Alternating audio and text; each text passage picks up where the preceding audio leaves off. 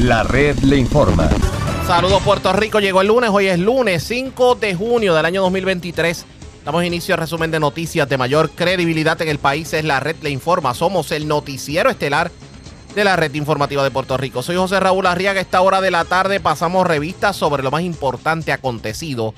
Y lo hacemos a través de las emisoras que forman parte de la red que son Cumbre, Éxitos 1530, el 1480, X61, Radio Grito y Red 93 www.redinformativa.net. Señores, las noticias ahora.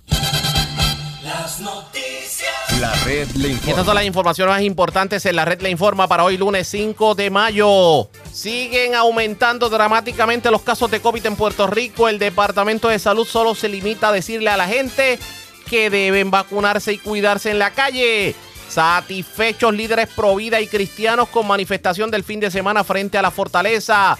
La pregunta es, ¿lograrán con esto la renuncia del secretario de Justicia? El jefe de personal del municipio de Salinas, Héctor Santiago, se convierte en el nuevo senador por el distrito de Guayama, esto al dominar la elección especial de ayer domingo. Asistencia alimentaria para estudiantes cualifican alumnos matriculados en escuelas adscritas al programa de comedores escolares. ¿Quiere saber usted la cantidad de esta ayuda económica? Les contamos en breve. Y eso que estábamos preparados, fuertes vientos y calor extremo provocaron múltiples cortes en el servicio eléctrico este fin de semana, sobre todo en la zona central. Continúan los trabajos de reparación de filtros en la planta de filtros de Barrancas en Barranquitas. Fueron cientos los abonados que se quedaron sin servicio de agua este fin de semana. Alcalde de Naranjito no le permite al cantante Manny Manuel subir a tarima anoche en el Festival del Fricacé. Alega el primer ejecutivo municipal que llegó el cantante humo a la presentación. 10 arrestos en operativo policial en residencial Los Lirios, incluyendo líder de organización criminal. En la cárcel, hombre que agredió con machete a empleada del McDonald's de Utuado. Asesinan hombre este fin de semana frente a negocio en Gurabo. Encuentran cadáver en Barranco cerca de Puente en Salinas. En condición estable, joven de 28 años que resultó con quemaduras en medio de incendio a cinco vehículos en el barrio Montones 4 de Las Piedras. Varios arrestados en intervenciones policíacas en residencial Zorrilla de Manatí y en el seno Gandía de Arecibo. Con golpes y heridas, hombre al que le entraron a batazos en sector La Playa de Ponce y otro al que le entraron a tubazo frente a negocio en Río Piedras. Y esta tarde continúa la ola de calor con índices superando los 120 grados. Esta es la red informativa de Puerto Rico. Bueno, señores, damos inicio a la edición de hoy del noticiero estelar de la red informativa. De inmediato a las noticias, señores. El Departamento de Salud, aunque no ha actualizado desde el viernes pasado el dato de las muertes por COVID, lo cierto es que la tasa de positividad está en 23.89% y sigue subiendo dramáticamente. Y recordarán ustedes la pasada semana que el secretario de Salud, el doctor Carlos Mellado, hizo un llamado a la ciudadanía a poner su vacunación al día y también lo hizo este fin de semana la organización Voces porque resulta que solo el 10.69% de la población cuenta con la vacunación completa para el COVID y ya se cumplieron los tres años de la pandemia y el gobierno de Puerto Rico pues obviamente descarta una nueva declaración de emergencia salubrista. ¿Qué va a pasar de aquí en adelante? Excelente pregunta. Hemos tratado de conseguir reacciones del Departamento de Salud y ha sido virtualmente imposible. Tanto a la doctora Melissa Marzán como a la, la doctora Iris Cardona e inclusive el secretario de Salud, el doctor Carlos Mellado. Esperemos que esta semana por lo menos hablen del tema porque continúa la preocupación de la ciudadanía sobre qué va a pasar con el COVID y cómo se va a atender esto de ahora en adelante. Así que ustedes pendientes a la red informativa que le vamos a dar más información sobre el particular. Bueno, cambiamos de tema porque este fin de semana se llevó a cabo una manifestación frente a la fortaleza, tanto de grupos pro vida como de grupos cristianos, condenando expresiones que hicieran las pasadas semanas eh, funcionarios como por ejemplo el secretario del Departamento de Justicia en torno a un proyecto de la autoría de Joan Rodríguez Bebe, de Proyecto Dignidad, que buscaría que a las menores de edad se le obligue a contar con la autorización de padre, madre o tutor si quiere realizarse un aborto. La pregunta es, ¿tendrá efecto esta manifestación en línea telefónica? Tengo al presidente de Proyecto Dignidad, el doctor César Vázquez. Saludos, doctor. Buenas tardes. César Vázquez. Saludos, doctor. Buenas tardes. Saludos, Ariaga, saludos a ti y a todo tu público. Y gracias por compartir con nosotros, doctor. ¿Valió la pena la manifestación del pasado sábado? De, de veras, no solamente en el pueblo, llegó el mensaje que debió haber llegado al gobernador y a la administración de turno. Pues mira, valió la pena. Yo creo que no hay peor que la que no se hace. Eso fue una manifestación que se montó con una semana eh, de preparación. Allí se llenó una calle completa, se hicieron unas declaraciones, estuvieron presentes el presidente de la FRAPE, que es una organización evangélica de mucho de, mucha gente. Estaba el el presidente o el obispo principal de la Iglesia de Dios Pentecostal de que es la denominación evangélica más grande de Puerto Rico. Así que no solamente eran los que estaban, eran a quienes ellos representan. Y el mensaje estuvo bien claro. El- las expresiones del señor secretario de Justicia fueron irrespetuosas. Eh, fue un ataque a mansalva porque no solamente fue contra la senadora y contra el proyecto de unidad, fue contra los fundamentalistas y de momento uno ve que el que debe garantizar que todos tengamos acceso eh, por igual a la justicia, de momento está prejuiciado contra un- una gran parte del pueblo de Puerto Rico, que su único pecado es, es creer que la vida debe ser protegida, que los padres deben tener autoridad sobre lo que pasa con sus hijas y que las niñas deben ser eh, protegidas por la ley. Y, y, y lo- los llamó locos, los llamó ignorantes, que pretendían imponer este eh, capuchas, cinturones de seguridad, y uno se pregunta, ¿y, y, y qué le pasó a este individuo? Pero uno- una, una pregunta curiosa para, para que el pueblo entienda algo. ¿Dónde está el error o dónde está eh, el, el que se cuarte derechos en, el, en, en la aspiración de que una menor de 12, 13 o 14 años para ir a una clínica de aborto tenga que tener la eh, aprobación de los padres cuando para cualquier otra cosa sencilla, hasta para una vacuna, hasta para una, una remoción de una muela, hay que tener la autorización. Pues porque eso es así, que eso es así, no solo eso, no solo eso. Cuando el, el, Tribunal Supremo de Puerto Rico toma la decisión en Duarte Mendoza versus el pueblo de Puerto Rico, 1980, lo hace basado en la decisión de Roe versus Wade y ya Roe versus Wade fue, fue declarada nula. Así que esta idea de que una menor de edad se puede hacer un aborto sin que papá y mamá lo sepan y sin que papá y mamá den su permiso, pues pues ya no se sostiene el derecho. No, pero, y- pero aparte del, del derecho, es lo que tú acabas de decir. O sea, si esa muchacha se complica, ¿quiénes tienen que sacar la cara por ella? No solamente Papá eso, no solamente eso, esto levanta otra bandera y la levantaron con mucha razón en la vista pública. Esa muchacha de 11, 12 o 13 años no, no quedó embarazada por obra y gracia del Espíritu Santo. Hubo un contacto sexual de un adulto que, que obviamente eso pudiera significar algún tipo de delito. De hecho, de hecho, el Estado no le reconoce a una menor de 16 años capacidad para consentir a tener relaciones sexuales. Cualquier niña menor de 16 años que sostenga relaciones sexuales, en términos legales, se convierte en una, en lo que llaman una violación estatutaria. Y, y, y si queda embarazada, pues básicamente estamos hablando de que en muchos casos aquí lo que hay es eh, maltrato y abuso sexual, oye, que inclusive pudiera ser por parte de uno de sus familiares cercanos.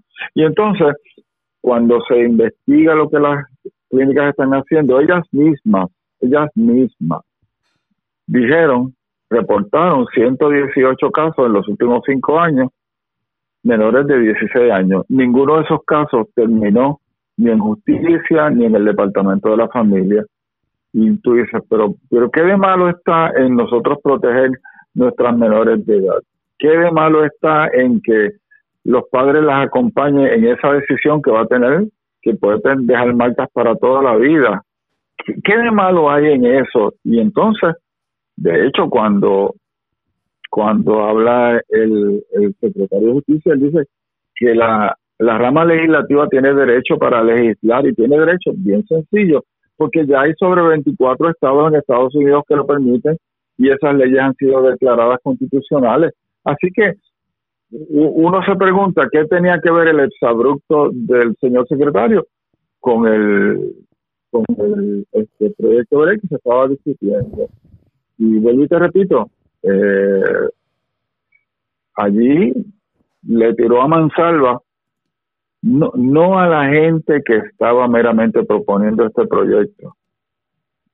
Le tiró a mansalva a todos los que creen en la santidad de la vida, en el derecho de los padres y en proteger las niñas. Y, y sabes que demostró una cosa. Primero, que no es imparcial, que no tiene temple para ser secretario de justicia porque él no puede garantizar la justicia para todos. Segundo, Arriaga, y esto es lo que a nosotros nos preocupa. Dígame. que se esté que se esté influenciando en todas las agencias a los empleados públicos con unas ideas que básicamente convierten a la mayoría de los puertorriqueños en objetos de discrimen. Y, y eso nos preocupa porque oye con este asunto de las vacunas fracturaron a Puerto Rico entre vacunados y no vacunados y ahora lo van a fracturar entre los que creen una cosa sobre el aborto y los que creen otra cosa. Y, y eso obviamente, obviamente es más preocupante. Eh, por eso es que se le está diciendo al señor gobernador, mire, pida, pídale la renuncia, porque usted no puede decir que usted respeta la expresión del, del señor secretario, porque lo que está diciendo es que él respeta que nos hayan faltado el respeto. Eh, y, y, y lo segundo, él dice que se distancia de esas declaraciones, pero sabe que el señor secretario fue allí como señor secretario, no fue como, como una persona en su carácter privado. Si quería decir algo en su carácter privado, pudo haber dicho, miren, al final del día yo no estoy de acuerdo con el... Y el gobernador el- Vázquez, permítame un momentito, vamos a hacer un paréntesis, vamos a continuar el diálogo con usted, así que no se retire de línea, estamos hablando con el doctor César Vázquez, el presidente de Proyecto Dignidad. Vamos a continuar este tema, pero antes hacemos lo siguiente. Presentamos las condiciones del tiempo para hoy. Hoy lunes, un sistema de alta presión sobre el Atlántico Oriental promoverá vientos cada vez más fuertes del sureste a medida que una vaguada comienza a acercarse. La humedad disponible y los vientos del sur continuarán para promover altos índices de calor hoy. La humedad de hoy no debería disminuir lo suficiente como para afectar las temperaturas aparentes sobre las islas. Una advertencia de calor excesivo estará vigente hasta las 5 de la tarde para los municipios del centro y norte, San Juan y vecindad y Culebra, con índices de calor por encima de 111 grados. Un aviso de calor estará en efecto hasta las 5 de la tarde de hoy para el este, sureste y algunos municipios del interior, noroeste y oeste, con índices de calor por encima de 108 grados. Los índices de calor por encima de 102 se pueden observar a través de otras áreas costeras de Puerto Rico, Vieques y las Islas Vírgenes estadounidenses. En el mar, se observan olas de 1 a 3 pies y vientos de hasta 9 nudos en la costa. No se esperan eventos significativos que impacten el área local. El riesgo de corrientes de resaca será bajo para todas las playas. En la red informativa de Puerto Rico, este fue el informe del tiempo. La red le informa. Señores, regresamos a la red Le Informa. Somos el noticiero estelar de la red informativa, edición de hoy lunes. Gracias por compartir con nosotros. Vamos a continuar el diálogo que tenemos en vivo a esta hora de la tarde con el doctor César Vázquez, el presidente de Proyecto Dignidad. Estamos hablando de las declaraciones que hizo el gobernador, de alguna manera desautorizando al secretario de Justicia. Pero la pregunta que le hago a usted, eh, eh, doctor César Vázquez, ¿usted cree que el gobernador habló a nombre de, del gobierno o en su carácter personal? Pues mira, él, él dice que eh, cuando habló el secretario de Justicia no habló en, a nombre de su administración, eh, pero pero realmente yo creo que eso es gimnasia. Lo que pasa es Él que queda, haciendo- queda, queda en el aire porque eh, está bien que el gobernador pueda decir, bueno, eh, eso no, no representa la política pública de administración. La pregunta es, ¿cuál es entonces la política pública de su administración en cuanto a este tema? Ah, no, claro, lo que pasa es que esas son palabras vacías. Arriaga. Eso básicamente es para quedar bien con Dios y con el diablo. Eh, porque realmente si, si quien lleva allí, quien lleva allí la opinión sobre la política pública del gobierno es el secretario de justicia, pues entonces eh, están a favor, no están a favor, porque lo que dijo ayer el secretario de justicia era que no estaba a favor. Y, y, y entonces, mira, yo, yo tengo, oye, yo tengo una nieta que va a cumplir 13 años. ¿Tú, me quieres decir que a esa nena alguien se le puede acercar y dejarla embarazada y por esconder el abuso sexual la lleva a hacerse un, aborto sin que sus padres lo sepan y que un día me van a llamar a mí para, decirme, oye, tu, nieta se murió porque le perforaron el útero y, y aquí no ha pasado nada. Y de momento tú enfrentas una pesadilla porque el secretario de justicia entiende que los padres no tenemos nada que decir en esta decisión tan importante y que no hay que proteger a nuestras niñas menores de edad. Y, y cuando tú cuando tú examinas ese escenario, oye, se te estremece el alma. Y por eso, obviamente, fueron fueron las manifestaciones que fueron bien rápidas. Oiga, pero... De hecho, iban, iban, iban a ser el miércoles. Lo que pasa es que con la muerte del, del señor padre del, gobernador, pues se aguantó. Pero mire esto, uno, eh, eh, uno ya ha escuchado sobre la postura del secretario de justicia, que uno presume que es la postura del departamento. Pero que hay otras posturas que no se han discutido y que son iguales o peores para efectos de lo que ustedes persiguen que lo que dijo el secretario de justicia y hablo del departamento de la familia porque el departamento de la familia dejó entrever que estaba que estaba en contra de la medida claro, claro. Y bueno, oye, Arriaga, el Departamento de la Familia tiene miles de querellas por maltrato a las niñas que no ha, que no ha tocado. Una de las razones por las cuales Puerto Rico está como está es por el maltrato a las niñas y la agencia que viene llamada a atenderlo ha sido, por no decir eh, incapaz, ha sido inmersa, ha sido insensible, eh, pues ellos no han hecho, ellos no han hecho su trabajo. Eh, en los casos que por ley tienen que hacerlo, imagínate con esto también. Vamos a ver qué ocurre, doctor. Gracias por haber compartido con nosotros. Claro que sí, claro. Gracias por la oportunidad de, poder hablar sobre este tema. Un buen día a todos. Igual a usted y a los suyos, el doctor César Vázquez, a la pausa cuando regresemos. En esta edición de hoy del noticiero de la red informativa de Puerto Rico. Héctor Santiago se convirtió en el nuevo senador por el distrito de Guayama al dominar la elección especial de ayer domingo. Hablamos del tema luego de la pausa en esta edición de hoy lunes del noticiero estelar de la red informativa.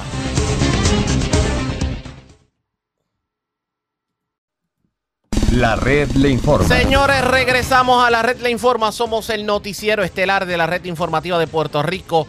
Gracias por compartir con nosotros el expresidente de la Juventud Popular Nacional y actual director de la Oficina de Personal del municipio de Salinas, Héctor Santiago, prevaleció ayer en la elección especial de delegados del Partido Popular Democrático del distrito de Guayama. Esto para llenar la vacante de la ahora representante Gretchen Howe, que como ustedes saben renunció al puesto para ocupar la silla en la Cámara de Representantes que había quedado vacante tras la muerte del representante José Aníbal Díaz. El nuevo senador acumuló 129 votos, lo que equivale al 33.9% del total de los delegados que participaron en la elección.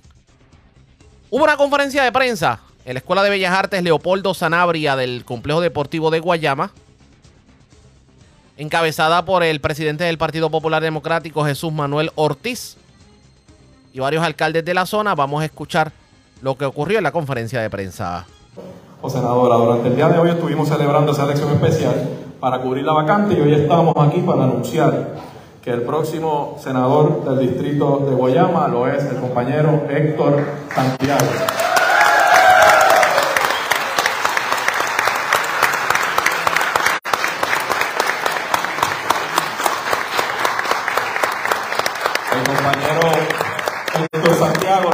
El compañero Héctor Santiago logró acumular 33.9% de lo que equivale a 129 votos del total de delegados que participó.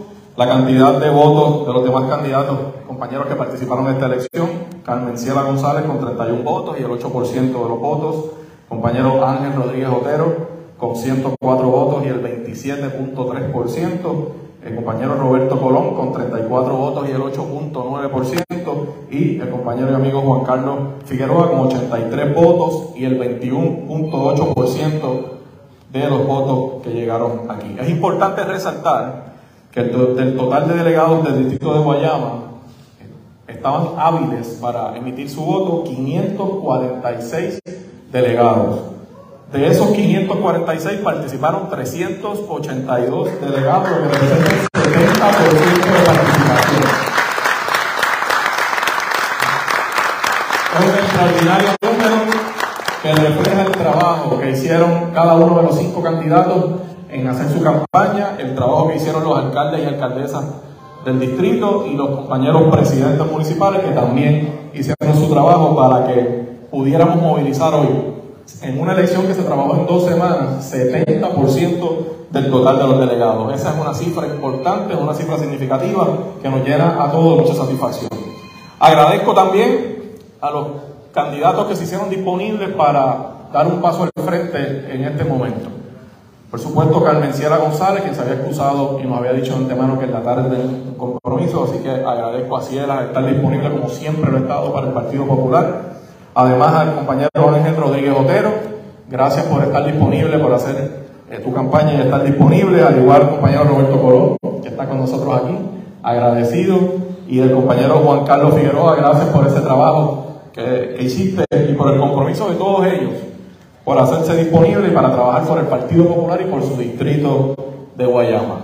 Ese trabajo y el resultado aquí hoy en la movilización de 70% de nuestros delegados refleja un Partido Popular con ganas de ganar, con hambre, listos para trabajar y por supuesto un distrito de Guayama participativo, lleno de energía y lleno de mucho deseo de su participación.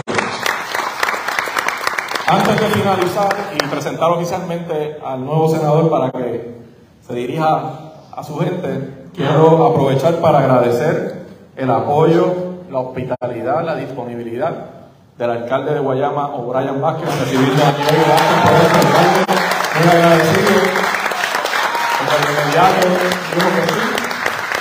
Para poder hacer este evento una realidad y que se hiciera donde se tenía que era en el distrito de Guayama, para que la gente pudiera llegar a votar. Así que dicho eso, pues vamos a dejar con ustedes al protagonista de hoy, el nuevo senador del distrito de Guayama, el compañero Héctor Santiago.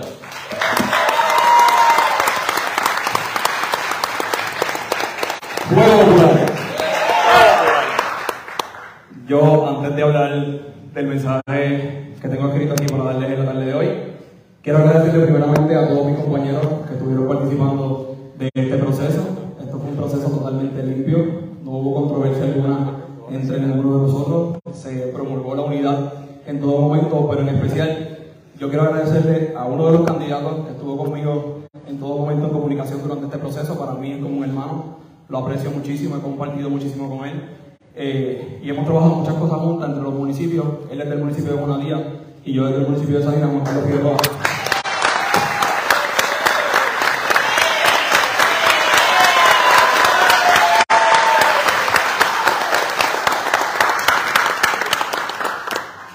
Por las pasadas semanas he recorrido intensamente el distrito de Guayama, dialogando con cada delegado y extendiendo la conversación con populares que no son delegados, pero que estaban deseosos de participar del proceso. Puedo confirmar que el entusiasmo está presente y que los populares del distrito de Guayama estamos listos para hacer la diferencia. Desde que surgió la vacante al Senado me interesó hacerme disponible, no por ocupar un escaño, sino para poder enfrentar los retos del presente y el futuro de nuestro distrito de Guayama. Nuestro país requiere senadores dispuestos que estén cercanos a la gente que contribuyan a transformar positivamente nuestra vida. Ese es mi compromiso y es lo que haré cada día que ocupe el puesto de senador. Cumpliré mi promesa de campaña de brindarle al Senado mi experiencia y lo haré con toda la vitalidad y entusiasmo, con la voluntad inmensa de servirle a mi gente. Estoy consciente de que este camino estará lleno de retos, Pero igual estoy convencido de, de que lo caminaré junto a miles de populares y buenos puertorriqueños que quieren devolverle al país un gobierno popular de excelencia. Voy al Senado a servirte, a ser la voz de las comunidades y para hacer un puente que viabilice y acerque el gobierno a mi gente. Vamos juntos a recorrer este camino con la fe puesta en Dios y en un mejor porvenir, convencidos de que haremos la diferencia. Agradezco a cada delegado, a cada popular, a cada alcalde por darme su confianza.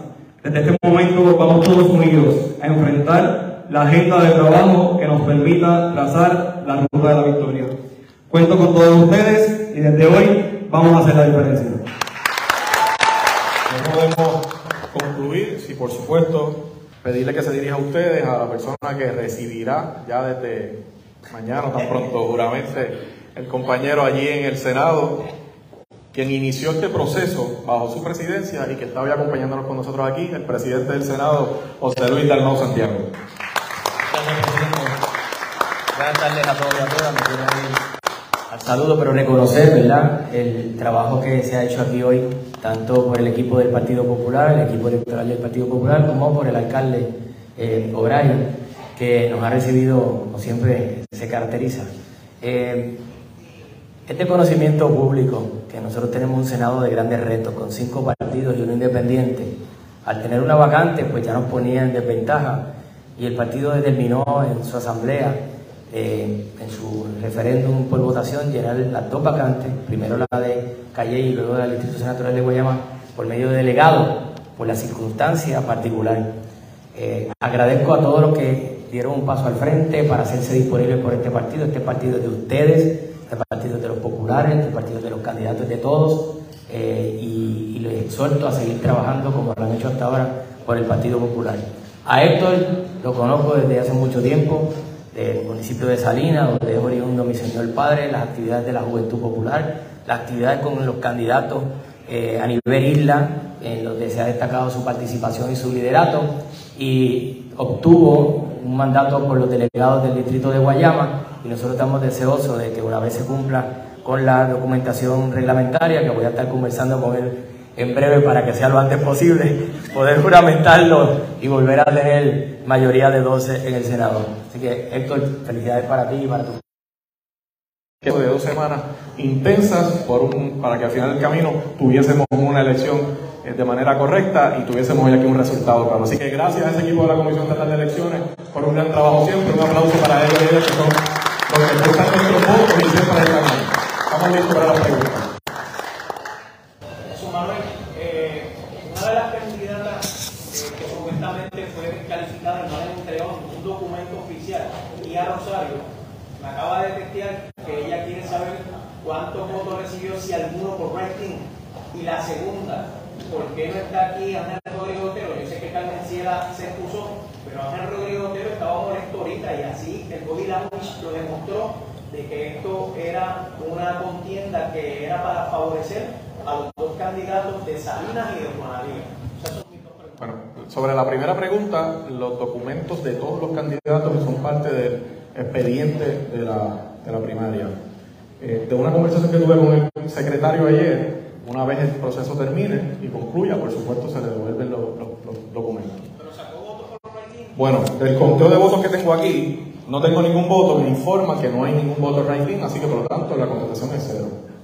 En cuanto al segundo planteamiento, eh, yo conversé con el compañero Ángel Rodríguez durante todo el proceso, conversamos esta mañana.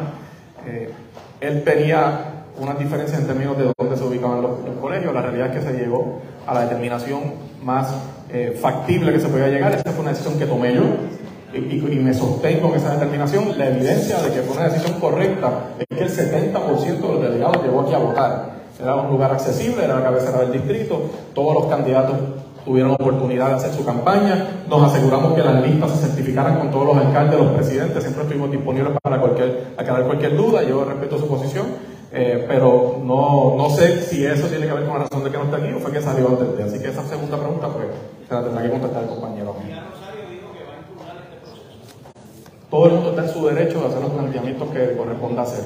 Yo les puedo garantizar a ustedes que nosotros tomamos la previsión como partido de que este proceso se llevara de manera limpia, asegurándonos de que no hubiese ningún planteamiento ni aquí internamente ni en el Senado, como se rumoró al principio se iba a hacer, de que todos los candidatos tuviesen la información, de que todos los candidatos tuviesen una línea directa si querían hacer un planteamiento, pero sí, ciertamente si ya tiene algún planteamiento que hacer, pues tendrá los foros correspondientes para hacerlo. Nosotros como partido estamos eh, listos para poder. Eso fue lo ocurrido en la conferencia de prensa ayer domingo allá en el Centro de Bellas Artes en Guayama. Héctor Santiago es el nuevo senador por el distrito según la elección de los delegados. Nosotros hubiéramos querido hablar con él en el día de hoy, pero obviamente nos canceló una entrevista. Poquito fuerte también el que eso haya ocurrido, tomando en consideración que las dos emisoras principales del distrito de Guayama son parte de la red, que son Cumbre y X61. Pero, pues cada cual tiene sus estrategias. Así que eso es lo, por lo menos, nosotros cumplimos como medio de comunicación responsable de llevarles a ustedes la información de lo que ocurrió en el día de ayer. Así que ya el distrito de Guayama tiene un nuevo senador. Esta hora cambiamos de tema porque viene una ayuda, algo así como, como si fuera un beneficio pandémico para estudiantes de escuelas públicas y privadas que eh, pues las escuelas están adscritas al programa de comedores escolares. Hoy hubo una conferencia de prensa sobre estos fondos. Estamos hablando de una asistencia alimentaria para estudiantes que la van a recibir a través de la tarjeta del Departamento de la Familia. En la conferencia de prensa estuvieron presentes el gobernador Pedro Pierluisi y también la secretaria del Departamento de la Familia y el jefe de ATSEF, Alberto Fradera. ¿Qué ocurrió en la conferencia de prensa? Vamos a escuchar. Etapa del programa de asistencia pandémica alimentaria. El programa Pandemic EBT es una iniciativa federal que ha tenido un impacto significativo en el acceso a buena alimentación para los estudiantes de Puerto Rico y ha sido de gran ayuda para nuestras familias que han enfrentado dificultades durante los pasados tres años. Por tercer año consecutivo, las familias con menores dependientes que asisten a la escuela y están registrados en el programa de comedores escolares recibirán asistencia para la compra de alimentos en este verano. Este año hemos destinado 40 millones de dólares bajo para el programa de verano del Pandemic EBT del 2023. Aproximadamente 300 mil estudiantes desde prekinder a grado 12, tanto en escuelas públicas como privadas, que participan del programa de comedores escolares del Departamento de Educación, recibirán el apoyo provisto durante este verano. Cada familia elegible recibirá 139 dólares por cada menor, cubriendo los dos meses de junio y julio de este año. Es importante señalar que el proceso de solicitud se ha simplificado muchísimo para garantizar que todas nuestras familias elegibles puedan acceder a este beneficio. De hecho, las familias que ya participan en el programa de asistencia nutricional PAN, ya sean de escuelas públicas o privadas, comenzarán a recibir el beneficio mediante transferencia electrónica desde este mismo miércoles hasta el viernes sin la necesidad de tener que realizar ningún trámite adicional, ya que el beneficio se depositará automáticamente en la tarjeta de la familia. Para aquellas familias que no son participantes del PAN, se ha habilitado nuevamente el portal pr.gov para que puedan llenar las solicitudes de manera virtual a partir de la medianoche de mañana martes 6 de junio de 2023.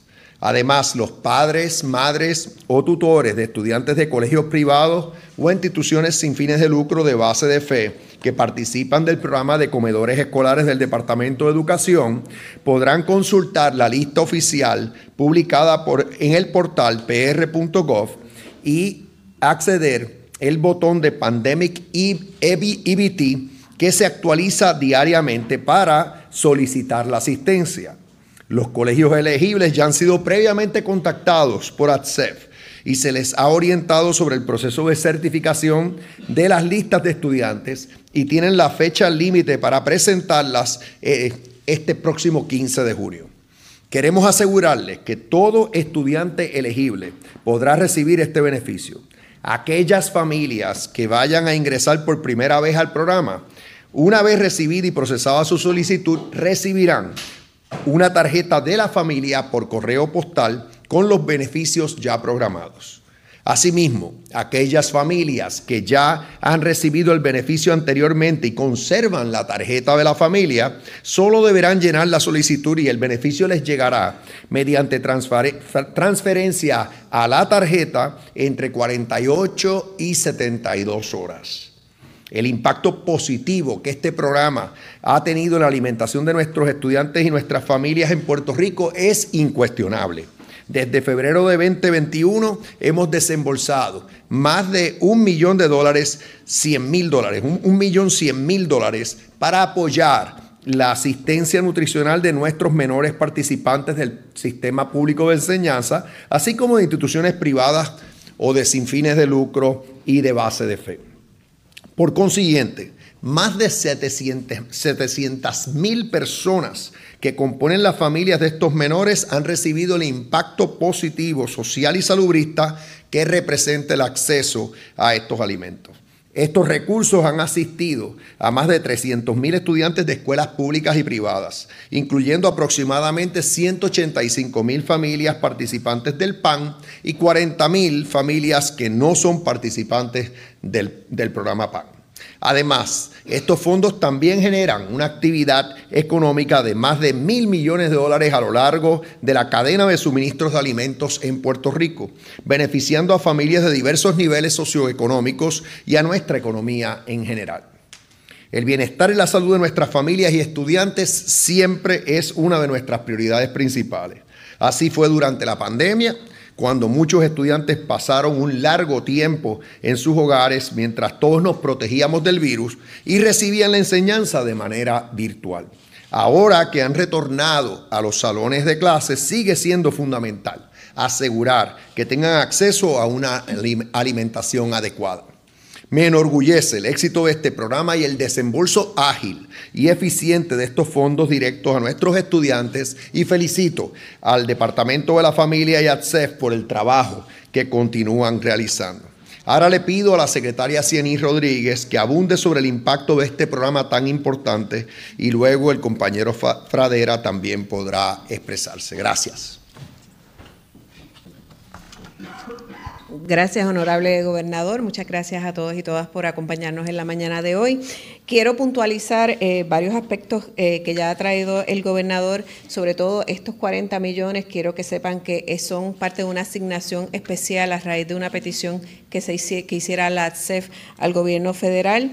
Eh, es importante que se sepa que estos 139 dólares son por estudiante cubre los dos meses y sobre todo eh, mucho énfasis en que la plataforma, ¿verdad?, a través de la que pueden accesar el programa es pr.gov. Allí va a haber un botón que se conoce como el PEBT y eh, de esa manera es que pueden procesar la solicitud de manera virtual y esto va a ocurrir a partir de mañana 6 de junio.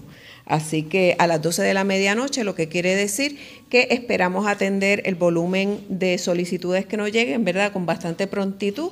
Así que ya mañana comenzamos a recibirlo. Eh, también quiero enfatizar que los padres o tutores de estudiantes en colegios privados o de instituciones sin fines de lucro que participan del programa de alimentos escolares deberán consultar la lista oficial publicada en dicho portal. Así que es importante que aquellos proveedores, ¿verdad? O colegios privados que de alguna manera tengan dudas eh, si son cualificados o no, lo accesen a través de ese listado. Em, importante también, em, yo siempre recalco esto, es el proceso de alimentación. Eh, en este verano que es tan caluroso, ¿verdad? Hacemos una invitación. La CEF se ha caracterizado por estar promoviendo también comidas nutricionales y alimentos para que nuestros niños, ¿verdad?, se desarrollen mejor y tengan una alimentación saludable. Eh, esta es una oportunidad para que los padres puedan invertir en la alimentación de sus hijos de otra manera, ¿verdad? Así que queremos que ese dinero eh, sea utilizado eh, de la manera más apropiada y saludable posible para, para nuestros menores. Em, dicho esto, em, la pregunta siempre obligada es, qué capacidad económica tienen que tener las personas para cualificar para, este programa. La realidad es que las familias de diversos niveles socioeconómicos eh, pueden y de hecho han recibido a través de estos tres años los beneficios del Pandemic EBT, así que en ese sentido no hay un límite de ingresos más allá de que las personas estén en eh, las escuelas públicas o en los colegios que están recibiendo ese, eh, a lo largo de la cadena de suministros. Así que recordándole que por encima de toda consideración económica está el bienestar y la salud de las familias y los estudiantes que primero pasaron un largo periodo en el hogar, mientras este, todos nos protegíamos de la pandemia y ahora están recibiendo la enseñanza ¿verdad? en las escuelas de... Y eso fue parte de la conferencia de prensa. De, hecho, era la secretaria del Departamento de la Familia. Aquellos que reciben el PAN, le va a llegar automático, pero tienen que ser niños que están matriculados en las escuelas. Y en el caso de los que están en colegios privados, pues tendrán que solicitar a través de la página de ATSEF eh, para que se le envíe una tarjeta y obviamente puedan tener el beneficio. ¿Qué va a terminar ocurriendo? Ustedes pendientes a la red informativa. La red le informa. Nos vamos a la pausa cuando regresemos. Las noticias del ámbito policíaco más importantes acontecidas. Hay varios incidentes que se arrastran desde este fin de semana, como por ejemplo el ocurrido en Utuado, allá en el McDonald's de Utuado, el de ambulante que le entró a, machetazos a una empleada. Ayer en la tarde noche se erradicaron los cargos criminales correspondientes. También se, se dieron otros incidentes violentos en el fin de semana. Así que con eso y más, venimos luego de la pausa en esta edición de hoy lunes del noticiero estelar de la red informativa. La red le informa. Señores, regresamos a la red le informa. Somos el noticiero estelar de la red informativa edición de hoy lunes. Gracias por compartir con nosotros.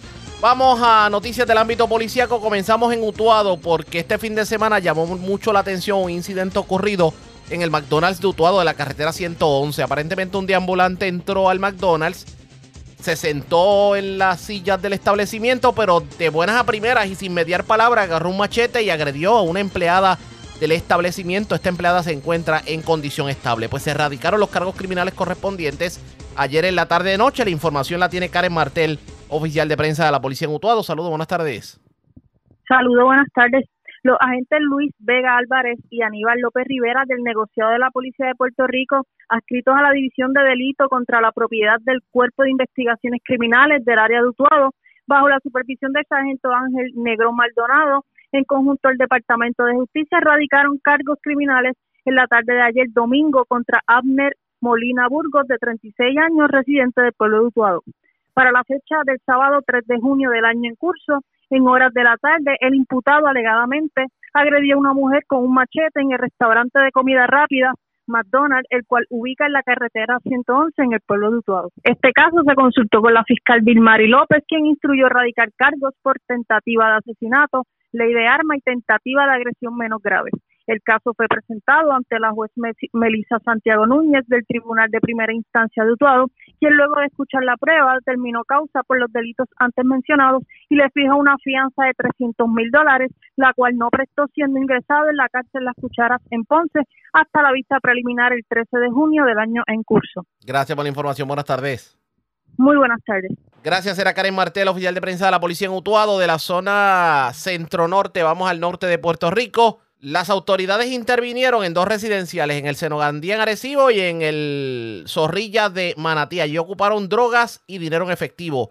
Además, se erradicaron cargos criminales contra un hombre de 32 años, aparentemente por violar una orden de protección que pesaba en su contra. Un hecho ocurrido en Manatí. La información la tiene Mayra Ortiz, oficial de prensa de la policía en Arecibo. Saludos, buenas tardes.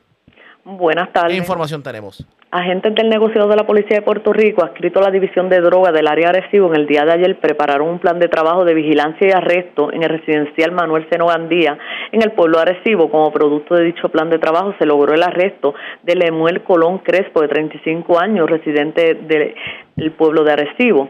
A él se le ocupó 16 bolsas de cocaína, 119 bolsas de crack, 46 bolsas de marihuana, 11 envases de marihuana, 18 copos de marihuana y 342 dólares en efectivo. También se arrestó a Saimara Medina Álvarez, de 32 años. A ella se le ocupó una bolsa de marihuana, un vehículo Mitsubishi Mirage.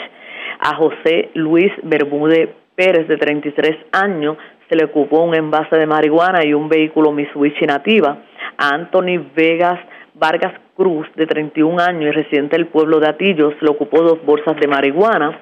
A Natalia Rosario Rodríguez, de 31 años, se le ocupó eh, un Hyundai Accent, también es residencial Enrique Zorrilla, en el pueblo de Manatí. Al tratar de arrestar al tirador, este logró irse a la huida, logrando ocupar un bulto color negro conteniendo en su interior 41 bolsas de marihuana, 40 bolsas de cocaína, 45 bolsas de crack, tres envases de crack 197 dólares en efectivo. Estos casos serían consultados con el fiscal de turno de la Fiscalía de Arestivo para la erradicación de los cargos correspondientes. También agente adscrito a la División de Violencia Doméstica del área Arecibo, en conjunto al Departamento de Justicia, erradicaron cargos criminales en la tarde de ayer contra Alexander Torres Gómez, de 32 años, residente del pueblo de Manatí. Estos hechos fueron el 3 de junio del año en curso en el pueblo de Manatí. El imputado alegadamente violó la orden de protección que se encontraba vigente, le tocó el cristal de la cabina de la estación de gasolina donde trabaja la perjudicada, trató de abrir la puerta y reclamó por una relación con otra persona. Además, se personó en la casa de la perjudicada y se llevó un vehículo y un menor de 6 años de la residencia y destruyó un iPad propiedad de la misma. Este caso se consultó con la fiscal Yolanda Pitino, que instruyó radicar los cargos por violencia doméstica violación a la orden de protección, escalamiento, apropiarse de un vehículo y daño. El caso fue presentado ante la juez Ángela Díaz Escalera, quien luego de escuchar la prueba determinó causa por los delitos antes mencionados y le fijó una fianza global de 40 mil dólares, la cual prestó a través de OSAT hasta la vista preliminar. Investiga la agente Esteban Candelaria Ponce del negociado de la Policía de Puerto Rico, adscrito a la División de Violencia Doméstica del área Recibo. Hasta el momento esas son las novedades que tengo del área Recibo. Que pasen buenas tardes. Y buenas tardes para usted también. Gracias, era Mayra Ortiz, oficial de prensa de la policía en Arecibo del norte. Vamos al noroeste de Puerto Rico, porque una persona fue encontrada muerta en una residencia del barrio Ceiba Baja de Moca. Además, se erradicaron cargos criminales contra una mujer que aparentemente le apuntó con un arma a otra en medio de una discusión, un hecho ocurrido en la calle La Vía en Aguadilla. También en la zona noroeste de Puerto Rico, una persona fue arrestada porque se le sorprendió conduciendo un vehículo hurtado por la carretera 110 del barrio Naranjo de Moca. La información la tiene Yarista Montalvo, oficial de prensa de la Policía en Aguadilla. Saludos, buenas tardes. Saludos, buenas tardes, Arriaga, a a todos nuestros radioescuchas, así es personal del distrito de Aguadilla, escrito negocio de la Policía de Puerto Rico, así como la Fiscalía Local sometió cargos criminales contra Ruth Noelis Vázquez Morales, de 35 años, residente de Aguadilla, por violación a la ley de armas. Los hechos consisten en que en horas de la noche del pasado viernes, en la calle La Vía del barrio Pueblo de Aguadilla, alega la creyente Carmen Ruiz que su vecina Ruth le reclamaba por el área del estacionamiento para que no obstruyera el lugar. Acto seguido le profirió palabras veces y sacó de la cartera un arma de fuego con la que le apuntó a la perjudicada. La imputada posee licencia y se le ocupó una pistola marca Ruth, modelo LCP Max negra y un cargador con 10 municiones calibre 3.80. La fiscal Yeisha González del Toro presentó ante el juez José Morales Colón, quien luego de escuchar la prueba determinó causa, le impuso una fianza de 5 mil dólares, la que prestó a través de un fiador privado. La vista preliminar quedó señalada para el próximo 22 de junio del corriente, mientras que por otra parte tenemos que personal del precinto de San Antonio, de la base Reimi de Aguadilla, así como la división de homicidio, investiga un incidente de persona muerta localizada por un familiar la mañana del domingo. Una residencia ubicada en la carretera 110, kilómetro 1.3 del barrio Ceiba Baja de ese pueblo. El hombre fue identificado como Vicente de Grosby, de 71 años, que envía solo la fiscal Yeisha González del Toro. Trabajó la escena y ordenó el levantamiento del cadáver y su envío al Instituto de Ciencia Forense para determinar la causa. Mientras que en la tarde de ayer la unidad preventiva de Aguadilla con la cooperación de personal del Distrito Policíaco de Moca, escritos en negociado de la Policía de Puerto Rico, arrestó a Joseph La Santa López, de 30 años, Victoria Alejandra Barrios Lopía Centeno, de 23 años, por el delito de vehículo hurtado. Los hechos por los que se le arrestó consisten en que la carretera 110 del kilómetro punto 3 del barrio Naranjo en Moca, estos fueron intervenidos en posesión de un vehículo hurtado, marca Toyota, modelo Corolla del 2021, el cual figuraba como hurtado. Los imputados se le hicieron las advertencias de ley, fueron puestos bajo arresto los agentes Kelvin González Bari y sus dómenes, supervisados por el sargento Alberto López Gallosa, consultarán con el fiscal de turno para la posible erradicación de los cargos. Esas son todas las novedades más sobresalientes que tenemos en nuestra área policía acá de Aguadilla. Esto es oficial de prensa la gente de Yaritza Montalvo. Buenas tardes. Y buenas tardes para usted también. Gracias, era Yaritza Montalvo, oficial de prensa de la policía en Aguadilla, de la zona noroeste. Vamos a la zona centro oriental y a la metropolitana. En la zona metropolitana, eh, dos personas fueron agredidas, le entraron a tubazos. Esto ocurrió en el negocio El Ensayo, en la calle Robles de Río Piedra. Ambas se encuentran en condición estable. Mientras una persona fue ultimada a balazos. Esto ocurrió frente al negocio El Deportivo en la carretera 189 de Gurabo. La información la tiene Vivian Polanco, oficial de prensa de la policía. Saludos, buenas tardes. Buenas tardes, saludos. Tenemos que un asesinato fue reportado en horas de la tarde de ayer domingo. Hechos ocurridos en el barrio Aguas, frente al negocio El Deportivo, ubicado en la carretera 189 en el municipio de Gurabo. Según se informó preliminarmente, una llamada a través del sistema de emergencias 911 alertó a la policía sobre disparos en el lugar. Al llegar los agentes localizaron el cuerpo de Ángel Joshua Rodríguez Centeno, de 23 años y residente de Caguas, el cual se encontraba debajo del vehículo Toyota Corolla año 2005 color blanco. El cuerpo presentaba varias heridas de bala en diferentes partes del mismo. Al occiso se le ocupó una pistola Glock calibre .40 alterada para disparar automática color negra, cuatro cargadores con 22 municiones cada uno. Este caso, al momento se investiga el móvil de estos hechos, este caso quedó a cargo del agente Cruz, adscrito a la División de Homicidios de Caguas, quien en unidad fiscal Yamil Samalot investigaron este estos hechos. Por otra parte, una agresión fue reportada a eso de las 7.53 de la noche de ayer en el negocio del ensayo ubicado en la calle Robles en Río Piedra. Allí informó el perjudicado que él y otro hombre fueron agredidos con un tubo en circunstancias que se encuentran bajo investigación. El querellante resultó con una herida abierta en el área de la cabeza y el otro hombre involucrado resultó con una herida abierta en el párpado izquierdo. Ambos fueron transportados al Hospital San Francisco para recibir asistencia médica en condición estable. Al momento no hay nadie arrestado referente a estos hechos. Este caso quedó a cargo del Policía Municipal de San Juan, Alexander Mejía, quien continúa con la investigación del mismo. Gracias por la información. Buenas tardes. Buenas tardes. Gracias, era Vivian Polanco, oficial de prensa de la policía en el cuartel general de la zona metropolitana. Vamos al sur de Puerto Rico porque en condición estable se encuentra un hombre de 42 años, vecino de Juana Díaz. A esta persona le entraron a batazos, un hecho ocurrido en la playa de Ponce. La información la tiene Luz Morel, oficial de prensa de la policía en el sur. Saludos, buenas tardes. Sí, muy buenas tardes a todos. Agentes del negociado de la policía investigaron en horas de la madrugada de hoy lunes un incidente de agresión hechos ocurridos eh, al momento de la investigación en el barrio Playa en Ponce. Según alegó el querellante, un hombre de 42 años, que se le acercaron dos individuos y uno de estos, utilizando un objeto, el que describió como bate, lo agredió en el área de la cabeza y diferentes partes del cuerpo.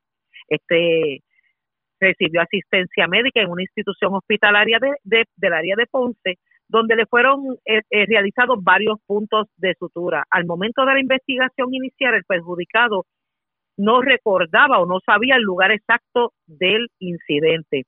Esta querella fue referida a la unidad de agresiones del Cuerpo de Investigaciones de Ponce para la investigación correspondiente. Gracias por la información. Buenas tardes. Buenas tardes a todos. Era Luz Morel, oficial de prensa de la policía en Ponce. Más noticias del ámbito policiaco en nuestra segunda hora de programación. Pero señores, esta hora de la tarde hacemos lo siguiente. La red le informa. Nos vamos a una pausa, identificamos nuestra cadena de emisoras en todo Puerto Rico y regresamos con más en esta edición de hoy lunes del noticiero estelar de la red informativa.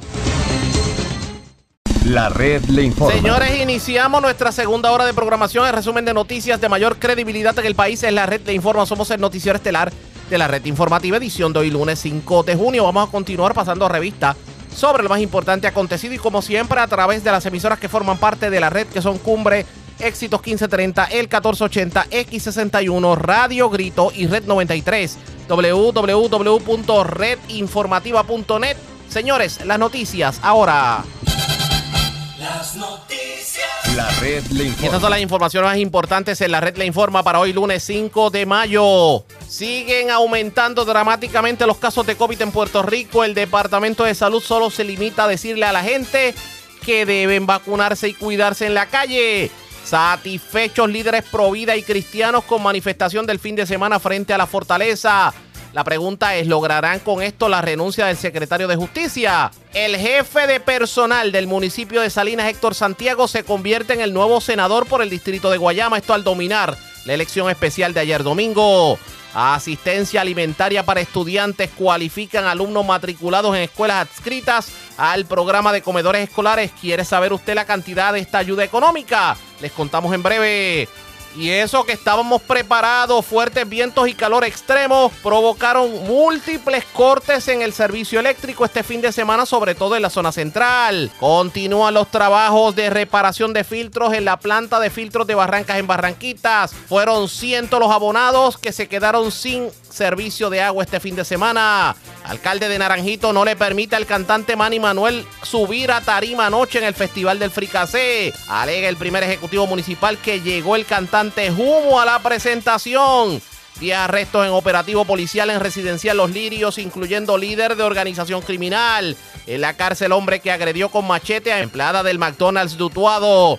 Asesinan hombre este fin de semana frente a negocio en Gurabo. Encuentran cadáver en Barranco cerca de Puente en Salinas. En condición estable, joven de 28 años que resultó con quemaduras en medio de incendio a cinco vehículos en el barrio Montones 4 de Las Piedras. Varios arrestados en intervenciones policíacas en residencial Zorrilla de Manatí y en el seno Gandía de Arecibo. Con golpes y heridas, hombre al que le entraron a batazos en sector La Playa de Ponce y otro al que le entraron a tubazo frente a negocio en Río Piedras. Y esta tarde continúa la ola de calor con índices superando los 120 grados. Esta es la red informativa de Puerto Rico. Bueno, señores, iniciamos nuestra segunda hora de programación en el noticiero estelar de la red informativa de Puerto Rico. De inmediato a las noticias.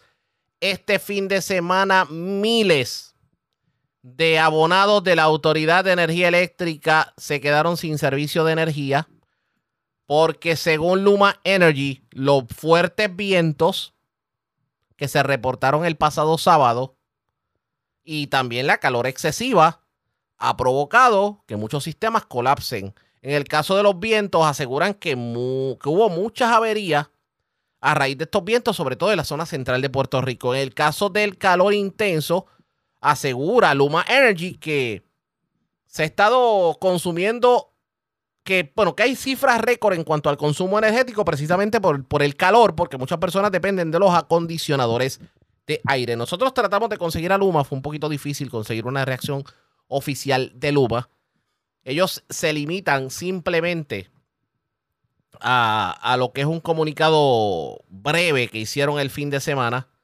diciendo que, están, que estaban trabajando con las situaciones que se dieron en diferentes puntos. De hecho, el comunicado de prensa que se dio el fin de semana leía de la siguiente forma.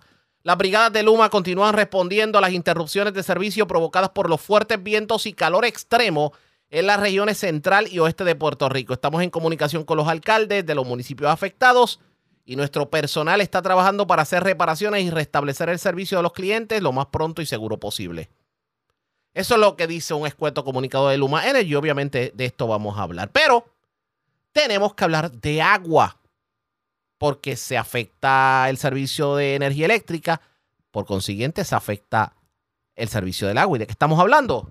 Hubo muchos sectores sin sin servicio de agua potable, pero todo tiene que ver precisamente con la ola de apagones que hubo este fin de semana por parte de Luma Energy. Pero hubo otras plantas que sí tienen unas situaciones, por ejemplo, la planta de filtro del barrio Barrancas de Barranquitas, que cubre un sinnúmero de barrios de Barranquitas, ha estado confrontando problemas con unos filtros que se están reemplazando y eso ha provocado que el servicio esté de alguna manera intermitente y que se haya tenido que recurrir a camiones Oasis. En línea telefónica para hablar del tema, tengo a esta hora de la tarde tanto a Enrique Rosario, el director regional de la autoridad, eh, la zona este de Puerto Rico, el ingeniero, y también a Jimmy Sullivan, quien es el encargado de infraestructura de la autoridad de acueductos y alcantarillados. Saludos a ambos, buenas tardes, bienvenidos a la red informativa. Saludos, buen día, Riega. Y gracias por compartir con nosotros. ¿Qué es lo que está ocurriendo en la planta de, de filtros Barrancas? Cuéntenos. Sí, en la planta de filtro de Barranca ocurrió una avería en uno de los filtros de dos que tiene la planta, lo cualmente cuando nos dimos, ¿verdad? adquirimos conocimiento de la situación, a través de un proyecto de emergencia, activamos el protocolo para repararlo, ¿verdad? filtro de manera expedita y ahora mismo ya el filtro ha sido terminado. Estamos en la fase de hacer pruebas de- con laboratorio de, de la calidad de, de filtración de, de la planta, del filtro averiado y una vez eso culmine, esperamos ponerlo en la operación en los próximos, eh, ya para martes o miércoles esta semana. Al momento está trabajando la, la planta de filtración a medio pocillo. Sí, con un solo de los filtros y lo que hemos estado haciendo es eh, reforzando con el sistema de la planta de las bocas ahí camiones cisternas al municipio de, de Barranquita. Una pregunta que hago sobre el particular. Ustedes habían hecho una inversión millonaria en esa planta y habían reemplazado filtros hace como un año atrás. Eh, uno de esos, de, de esos filtros fue que no se reemplazó, fue que llegó defectuoso. ¿Qué ocurrió con ese filtro? No, no, fue una, ¿verdad? Una, este, fue una avería que no, no tuvo que ver en, nada con la reparación anterior que fue como hace, hace como tres años. Correcto. Se reparó esa, esos filtros y estas cosas de emergencia pues a veces suelen pasar eh, y no obstante adicional a esto, eh, esta planta va a conllevar otra, otra rehabilitación más adelante completa. Eh, es una planta nueva casi que se va a estar haciendo para ya para febrero del 2024. Esa planta va a ser completamente remodelada, remodelada como parte de, de los proyectos de fondos FEMA, fondos AAA. Eh, todas las plantas de acueductos, todas van a ser de, un- de alguna manera que van a ser impactadas. Impactada. Y el estimado más o menos de ese proyecto es de unos 16 millones de dólares. O sea que todas las plantas de, de Barranquita y toda la zona de Calley, todas van a ser impactadas y están dentro de nuestro, en la página de la autoridad de acueductos, en el mapa interactivo, eh, todos esos proyectos están en agenda. Entiendo. Una pregunta que hago precisamente sobre la planta de filtro Barranca antes de hablar de temas más generales. Había una problemática con el, con el transfer switch de uno de los puntos, tanto en, en planta cruda como en procesamiento o en el tanque de reserva allá en la Pacheca. Eh, esa situación de, del transfer switch se pudo subsanar. Bueno, si hablamos del, del transfer switch del generador de la planta, Correcto. eh, tanto la, la represa ya cuenta con, con, con reparado el generador y todo ¿verdad? opera automático y la planta también. Sí, porque antes tenían el problema de que tenían que hacer el cambio manual y dependían obviamente de la empleomanía. O sea que por lo menos, por lo menos los ciudadanos pueden estar tranquilos que se está trabajando para que pueda haber un servicio eficiente. No, y no obstante, nosotros tenemos dos personas exclusivamente para el municipio de Barranquita que están constantemente monitoreando los, los sistemas de acueductos, más los monitoreamos a través de, de nuestro centro regional operativo desde aquí, desde Cagua, que se monitorean todos los sistemas. Una pregunta que le hago. eh, ¿Confrontaron muchos problemas este fin de semana en otros sectores de la zona que ustedes cubren a raíz de los apagones de Luma? Muchísimos problemas. ¿Qué sectores? Muchas áreas Ajá. y estaciones de bombas sin servicio energético. ¿Qué, ¿Cuál fue la zona que más se vio afectada con estos apagones del fin de semana? Área de Humacao, Cagua, Aguas Buenas, Buenas y Gurabo. Obviamente eh, es difícil pretender que haya una planta eléctrica, un generador para cada uno de los puntos, porque uno puede entender el generador en la planta de filtro, pero hay, hay sistemas de acueducto que tienen mucho relevo y pues sería imposible que ustedes tengan un generador en cada uno de los relevos, pero hay, ¿qué se puede hacer para mitigar esta situación? ¿Cuál es su sugerencia? Bueno, nosotros, de hecho, por todas estas intermitencias del servicio, instalamos varios generadores eh, todo este fin de semana, incluyendo eh, este sistema de comerío de Elena, Elena de comerío, que es un sistema de seis etapas, que también sirve a Naranjito, pues les alquilamos, habían tres etapas que teníamos problemas con los generadores, eh, los alquilamos y toda aquella instalación que sirve a muchos clientes o hospitales o centros de diálisis está instalando ¿verdad? generador en la, ¿verdad? En, la- en lo que se pueda, eh, porque también hay una gran, eh, eh, ¿cómo te digo? Eh, el alquiler de generadores está bien agresivo, ¿verdad? No solamente gobierno, sino empresas privadas también. Vamos a ver qué termina ocurriendo en este sentido. Agradezco el que haya compartido con nosotros, ingeniero. Buenas tardes. Seguro que sí, gracias. ¿Cómo, cómo no? Ya ustedes escucharon, eso es lo que está aconteciendo en cuanto al agua se refiere, así que las personas que se suplen de la planta de filtro Barranca sepan que van, todavía hay uno que otro día que se va a estar confrontando problemas en lo que terminan todo lo que tiene que ver con el filtro que se averió y confirma que en efecto estos apagones provocaron que muchas de las plantas de filtro no funcionaran adecuadamente. ¿Qué tiene que decir Luma sobre todo esto? Pendientes a la red informativa. Vamos a cambiar de tema. Presentamos las condiciones del tiempo para hoy. Hoy lunes, un sistema de alta presión sobre el Atlántico Oriental promoverá vientos cada vez más fuertes del sureste a medida que una vaguada comienza a acercarse. La humedad disponible y los vientos del sur continuarán para promover altos índices de calor hoy. La humedad de hoy no debería disminuir lo suficiente como para afectar las temperaturas aparentes sobre las islas. Una advertencia de calor excesivo estará vigente hasta las 5 de la tarde para los municipios del centro y norte, San Juan y vecindad y Culebra, con índices de calor por encima de 111 grados. Un aviso de calor estará en efecto hasta las 5 de la tarde de hoy para el este, sureste y algunos municipios del interior, noroeste y oeste, con índices de calor por encima de 108 grados. Los índices de calor por encima de 102 se pueden observar a través de otras áreas costeras de Puerto Rico, Vieques y las Islas Vírgenes estadounidenses. En el mar, se observan olas de 1 a 3 pies y vientos de hasta 9 nudos en la costa. No se esperan eventos significativos que impacten el área local. El riesgo de corrientes de resaca será bajo para todas las playas. En la red informativa de Puerto Rico, este fue el informe del tiempo. La red le informa. Señores, regresamos a la red Le Informa. Somos el noticiero estelar de la red informativa de Puerto Rico. Gracias por compartir con nosotros. Todo era miel sobre hojuelas este fin de semana allá en el Festival del Fricacé Naranjito.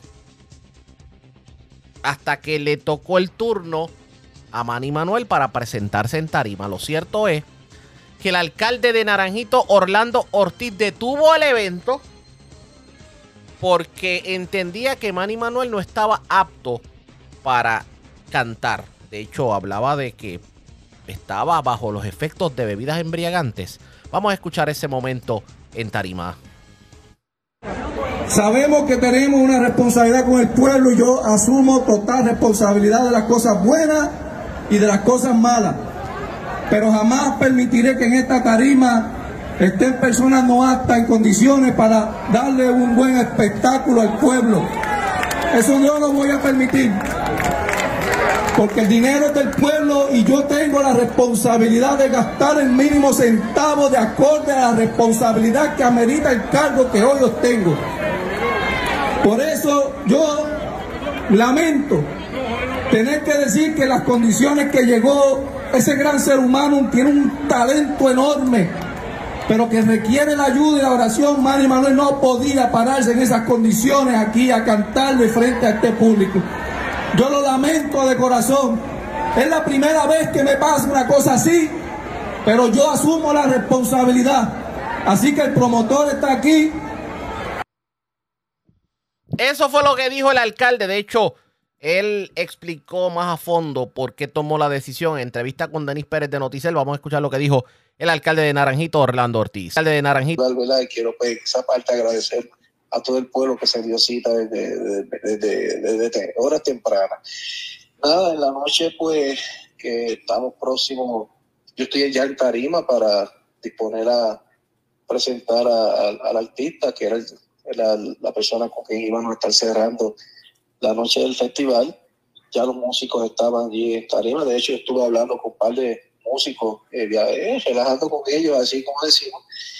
Eh, y ahí, pues, de momento recibo una llamada del promo, de parte del promotor, se me acerca que, que, que me persona que fuera urgente detrás de la alcaldía, pues yo a todo esto no sé qué está pasando, me asusto dice una llamada urgente, voy para allá y el promotor pues se me acerca indicándome de que me recomendaba no, no subir a tarima al, artista, que no estaba apto, no estaba en sus condiciones. Obviamente, yo conozco a Mari Manuel después de lo de, de, de, de, de lo buen artista que es, yo, yo, yo no interactúo y el promotor lo conoce mucho mejor porque prácticamente lo ha llevado sin duda actividades, más tenía, más tiene 10 actividades programadas.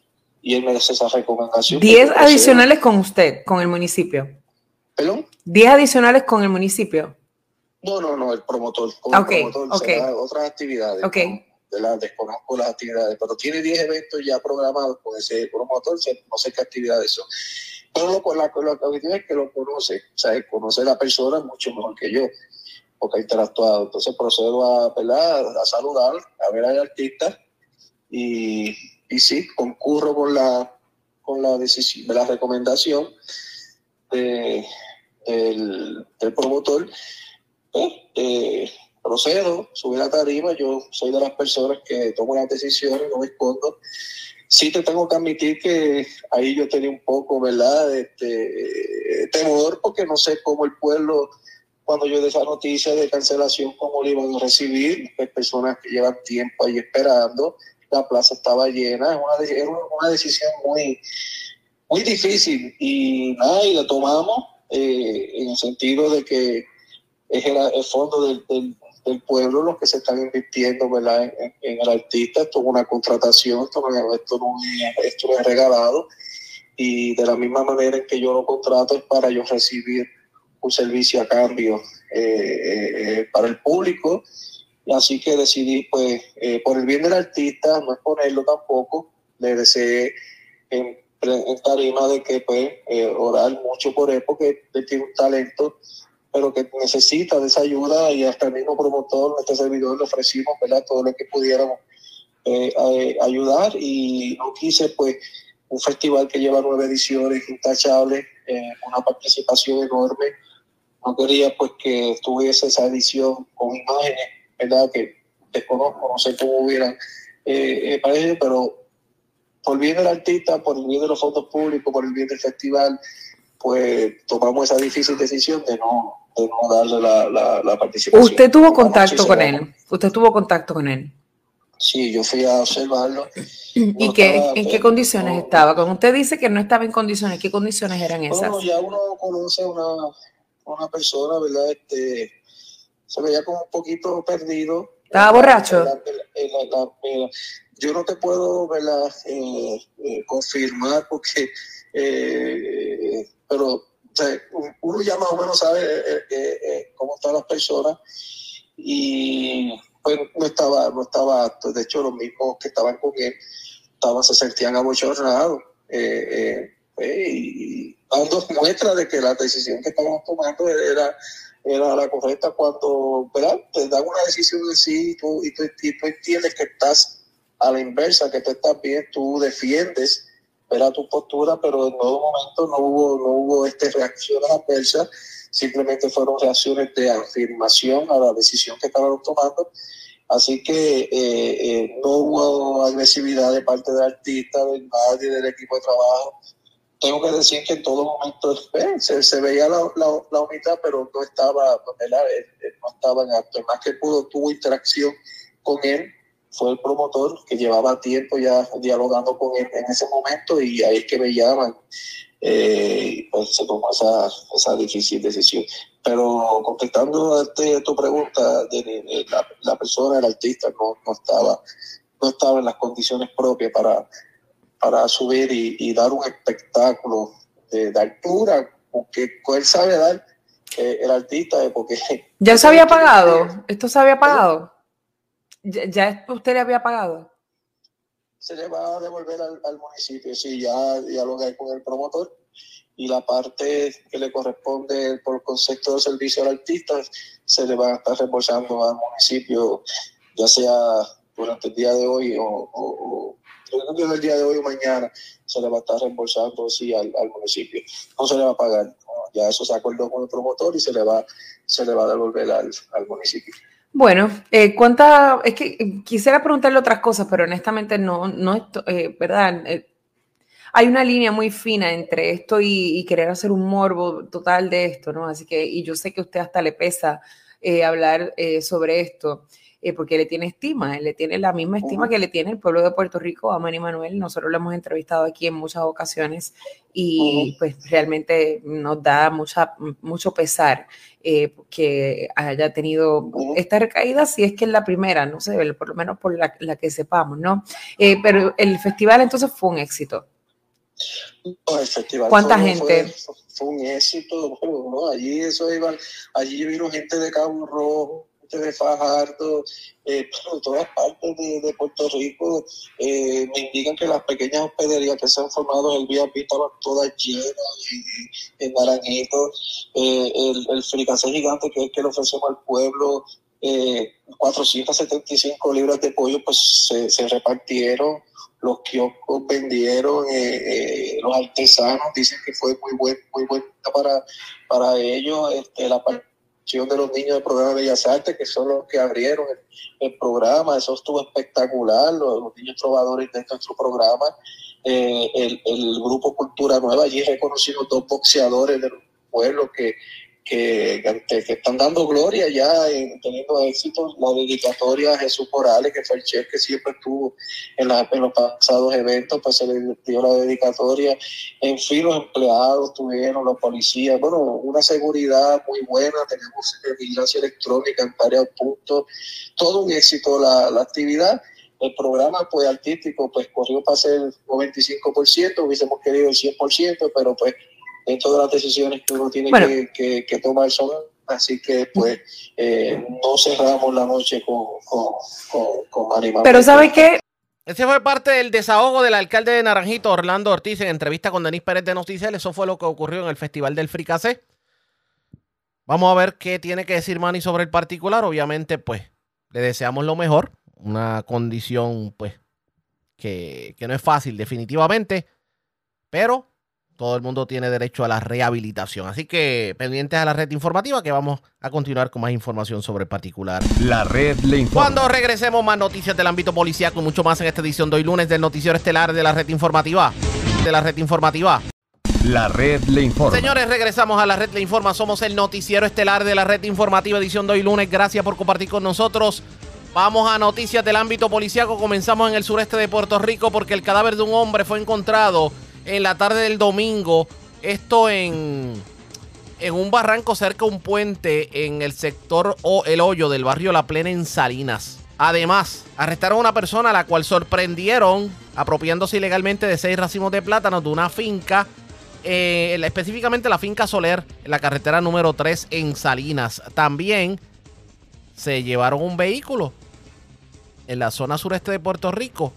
Y la información la tiene Alexandra Negrón, oficial de prensa de la policía en Guayama. Saludos, buenas tardes. Buenas tardes. ¿Qué información tenemos? Agentes adscritos al distrito de Salinas del negociador de la Policía de Puerto Rico investigaron el sábado una protección ilegal ocurrida a eso a las 4 y 55 de la mañana en la carretera 3, Finca Soler del mismo municipio. Según se informa, se arrestó a Roberto Antonio Soler Rodríguez, de 46 años, ya que este se apropió de seis racimos de plátanos de la finca.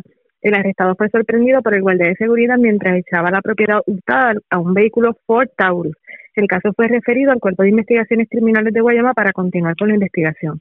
Por otro lado, agentes adscritos al distrito de Salinas del negociador de la Policía de Puerto Rico investigaron el sábado también una querella de un vehículo hurtado ocurrida eso de las 10 y 30 de la mañana frente al negocio Grand Store en Salinas Shopping Center del mismo municipio. Según se informa, alega el querellante que llegó hasta la tienda, dejó las llaves pegadas en el auto Ford, tablilla 60, 63, 68 y al salir del vehículo, al salir del vehículo este ya no se encontraba. El caso fue referido a la División de Vehículos Hurtados del área de Guayama para continuar con la investigación. Finalmente, agentes adscritos al distrito de Salinas del negociador de la Policía de Puerto Rico investigaron durante el día de ayer una querella de persona muerta ocurrida a eso de las 5 y 20 de la tarde, que fue encontrada en la carretera 712, kilómetro 4.9, sector El Hoyo del barrio La Plena en Salinas. Según se informa, una llamada al sistema de emergencias 911 alertó a la policía sobre una persona muerta por aparente caída. Al llegar encontraron el cuerpo de Pablo López López, de 82 años, que se encontraba en una pendiente cerca del puente que ubica la dirección indicada. Personal de manejo de emergencias estatal indicaron la ausencia de signos vitales. El caso fue referido al Cuerpo de Investigaciones Criminales de Guayama para continuar con la investigación. La fiscal Milagro Saldaña ordenó el levantamiento y el traslado del cuerpo al Instituto de Ciencias Forenses. Muy buenas tardes.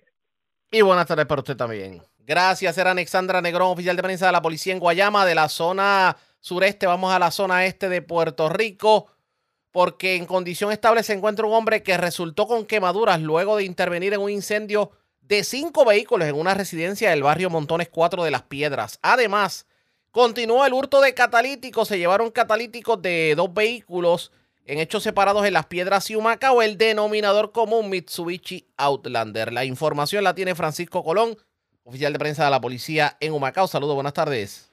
Eh, buenas tardes, Ariaga, y buenas tardes a todos los radio escucha. Agentes del negociado de la Policía de Puerto Rico, adscritos al Distrito de Las Piedras, fueron alertados a través del sistema de emergencia 911 en horas de la madrugada de hoy sobre un incendio en la carretera 917, sector Sayas del barrio Montones 4, en el municipio de Las Piedras. Según la información preliminar, informó el creyente Pedro L. Rivas Castro, de 28 años, que al verificar el primer nivel de la residencia, área de la marquesina, observó que sus vehículos estaban incendiados en la parte frontal e intentó extinguir los mismos. Los bomberos de la estación de las Piedras, Velázquez, Soto y el sargento Castro lograron extinguir el fuego. Los vehículos que resultaron con daño fueron los siguientes, un Chevrolet del año 1996, un Kia Forte, Toyota Tercel del año 1991, Nissan Sentra y un Toyota Tercel del año 1992. También resultó con daño la parte inferior de la residencia. Los daños no fueron valorados al momento y la causa del incendio no ha sido determinada. Relacionado con estos hechos, Rivas Castro resultó con quemaduras en diferentes partes de su cuerpo el mismo fue atendido por paramédicos de manejo de emergencia en el lugar y transportado en ambulancia hasta el Hospital Raider de Humacao en condición estable. El sargento Víctor Fontane, adscrito al Distrito de las Piedras, investigó estos hechos. Por otra parte, tenemos que dos apropiaciones ilegales fueron reportadas en horas de la noche de ayer en hechos ocurridos en el pueblo de las Piedras y Humacao. La primera querella de apropiación fue reportada a las 3 y 30 de la noche e investigada por el agente Luis Roldán, adscrito al distrito de Las Piedras, donde manifestó el querellante que dejó estacionado el vehículo Mitsubishi Outlander Sport del año 2022, color rojo, en el estacionamiento frente a Planet Fitness del centro comercial Plaza Las Piedras y alguien se apropió del característico del auto. La segunda querella se reportó a las 8 y 20 de la noche e investigada por el policía municipal de Humacao, Gilberto Carrión, donde manifestó la querellante que se percató que alguien se apropió del catalítico del vehículo Mitsubishi Outlander Sport del año 2017 que había dejado estacionado en el estacionamiento frente al supermercado de Cono del centro comercial Plaza Humacao. Las propiedades hurtadas no fueron valoradas en ese momento. Personal del Cuerpo de Investigaciones Criminales de Humacao continuarán con las investigaciones de ambos casos. Gracias por la información. Buenas tardes. Buenas tardes. Gracias, era Francisco Colón, oficial de prensa de la policía en Humacao de la zona este. Regresamos a la metropolitana porque delincuentes asaltaron a un hombre. Esto ocurrió eh, anoche en la parada de guaguas ubicada frente al CDT de San José en Rey. Le llevaron cartera, le llevaron documentos y mil dólares en efectivo. También eh, frente al condominio Milenio en Puerta de Tierra, en la Fernández Junco, una persona se detuvo y unos caballeros se, se le acercaron y simplemente le llevaron su vehículo, dinero y tarjeta de crédito a la persona que lo acompañaba. Encapuchados fueron los que lo asaltaron. Vivian Polanco, oficial de prensa de la policía con detalles. Saludos, buenas tardes. Buenas tardes, saludos. Tenemos que dos robos fueron reportados durante la mañana de hoy. El primero de ellos fue reportado a eso de las 8 y 25 frente al CDT de San José en la calle Sicilia en Atorrey.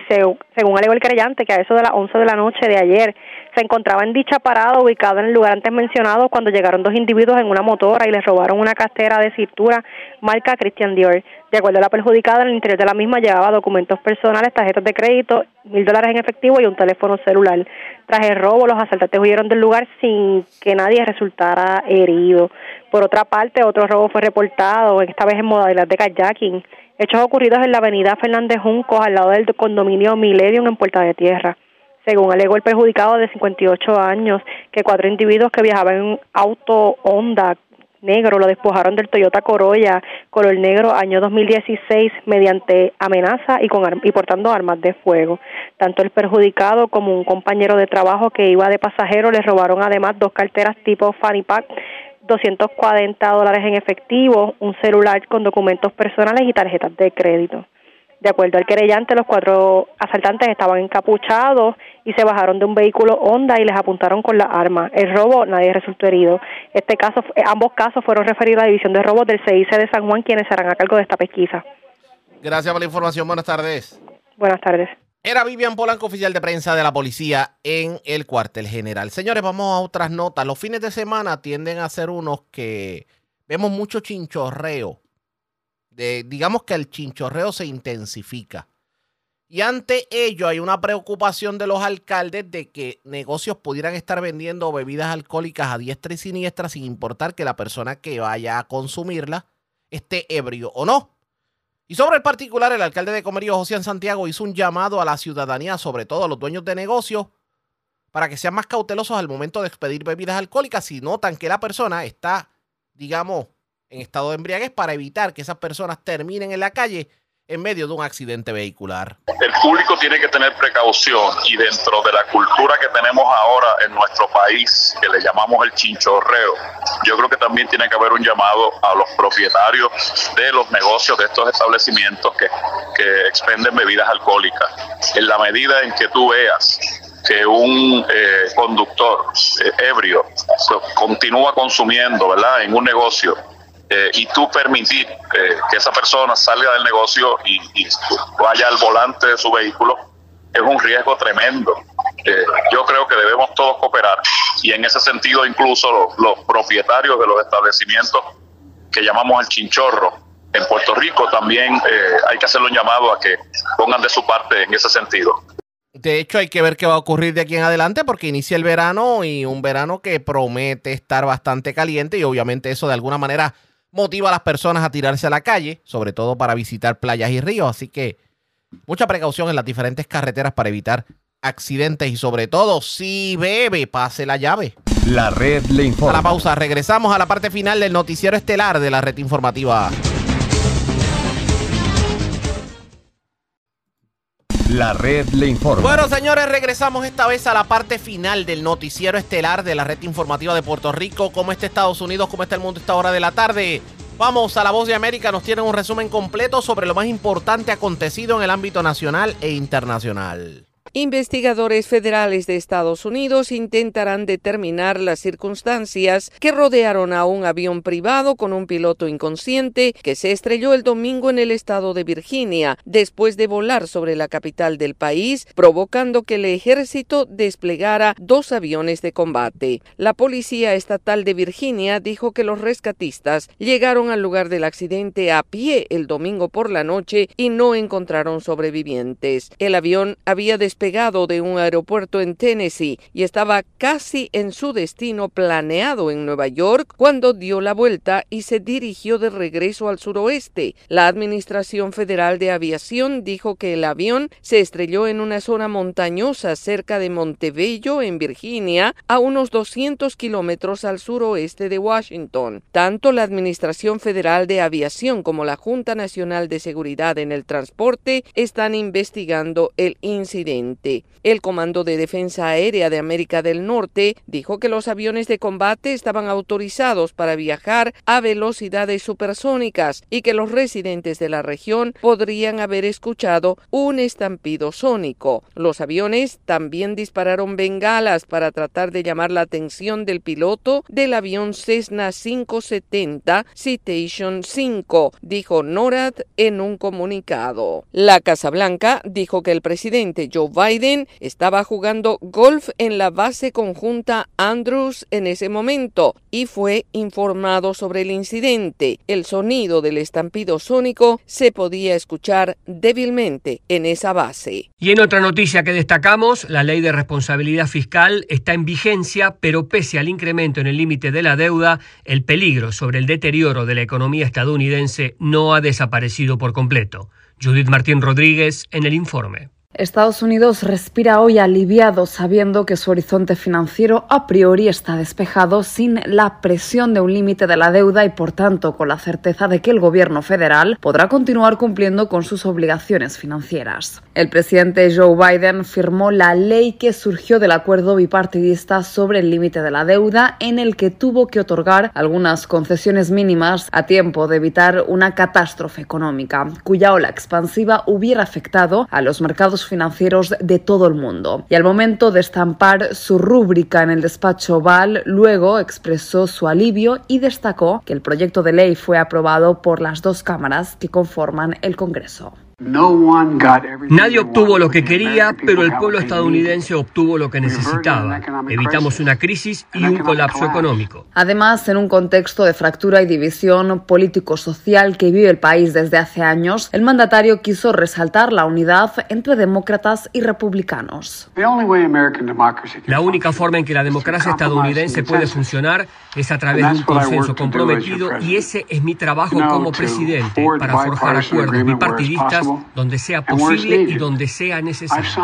Paralelamente, el presidente de la Cámara de Representantes, el republicano Kevin McCarthy, quien tuvo que hacer frente a los reproches de los legisladores republicanos más conservadores, enfatizó en el ahorro y recalcó que este proyecto de ley recoge los mayores recortes de gastos que el Congreso haya votado jamás. Judith Martín Rodríguez, Voz de América. La retórica aumentada siguió a maniobras de entrenamiento cada vez más tensas en la región. Primero hubo un avión de combate chino que realizó una maniobra en el aire sobre el mar de China Meridional a fines del mes pasado, sacudiendo un avión de reconocimiento estadounidense en un movimiento que Estados Unidos calificó como innecesariamente agresivo. Luego, unos días después, en el estrecho de Taiwán, que separa a Taiwán del Asia continental, un destructor chino realizó una maniobra acercándolo a un buque de guerra estadounidense. El secretario de Defensa de Estados Unidos, Lloyd Austin, calificó la medida como irresponsable y la Marina de los Estados Unidos la calificó como insegura. Y así se preparó el escenario para una guerra de palabras entre Estados Unidos y China en el diálogo de Shangri-La de este año en Singapur, una reunión anual de los altos mandos militares del mundo y una plataforma para establecer contactos y adoptar la desescalada. En cambio, los líderes militares de ambos países intercambiaron críticas sobre los recientes acontecimientos en el mar de China Meridional. El jefe del Pentágono, Lloyd Austin, destacó.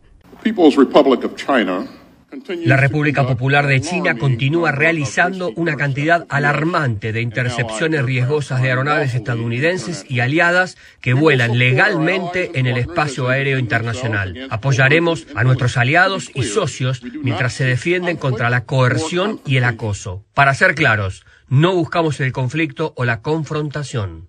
Por su parte, el ministro de Defensa chino, Li Shangfu, dijo.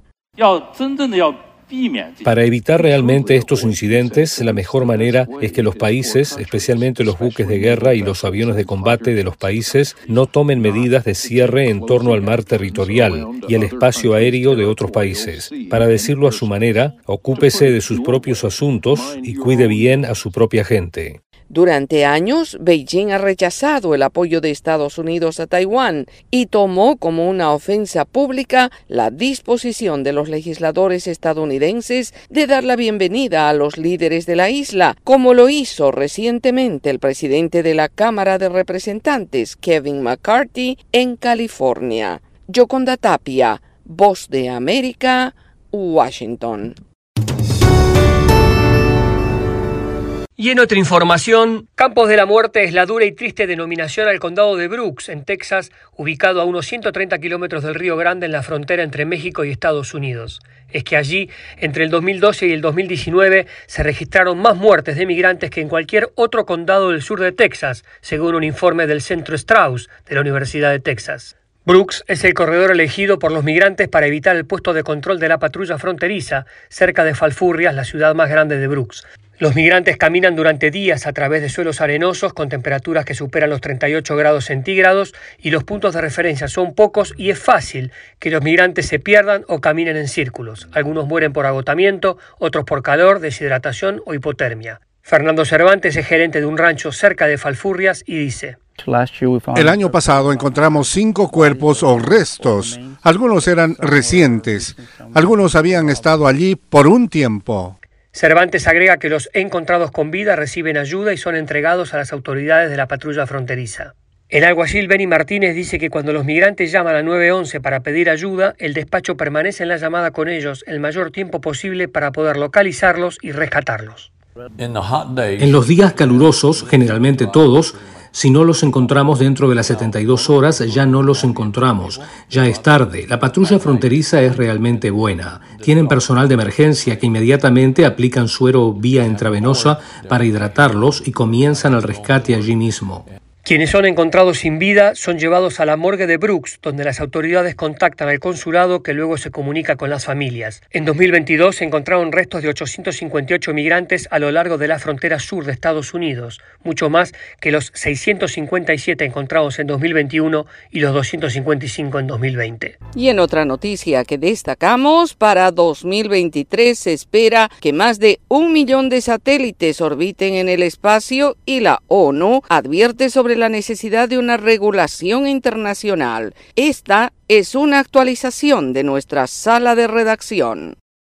El número de satélites en órbita podría crecer de unos 2.500 en el año 2020 a más de un millón en 2030, según datos de la Organización de las Naciones Unidas, a través del informe para toda la humanidad denominado El futuro de la gobernanza ultraterrestre, publicado esta semana. La ONU establece una serie de recomendaciones sobre las oportunidades y riesgos de la exploración espacial en vísperas de la cumbre del futuro en 2024. El informe explica que el número de satélites lanzados al espacio se mantuvo estable entre 1950 y 2012, con una media de 150 cada año. Sin embargo, a partir de 2023, el número ha aumentado hasta alcanzar un total de 2.470 en 2022. A la fecha, el número de satélites inscritos ante la Unión Internacional de Telecomunicaciones ha alcanzado los 1.700.000, los cuales se podrán poner en órbita hasta principios de 2030. En el Día Mundial de las Telecomunicaciones, el secretario general de la ONU, Antonio Guterres, envió un mensaje sobre la necesidad de normativas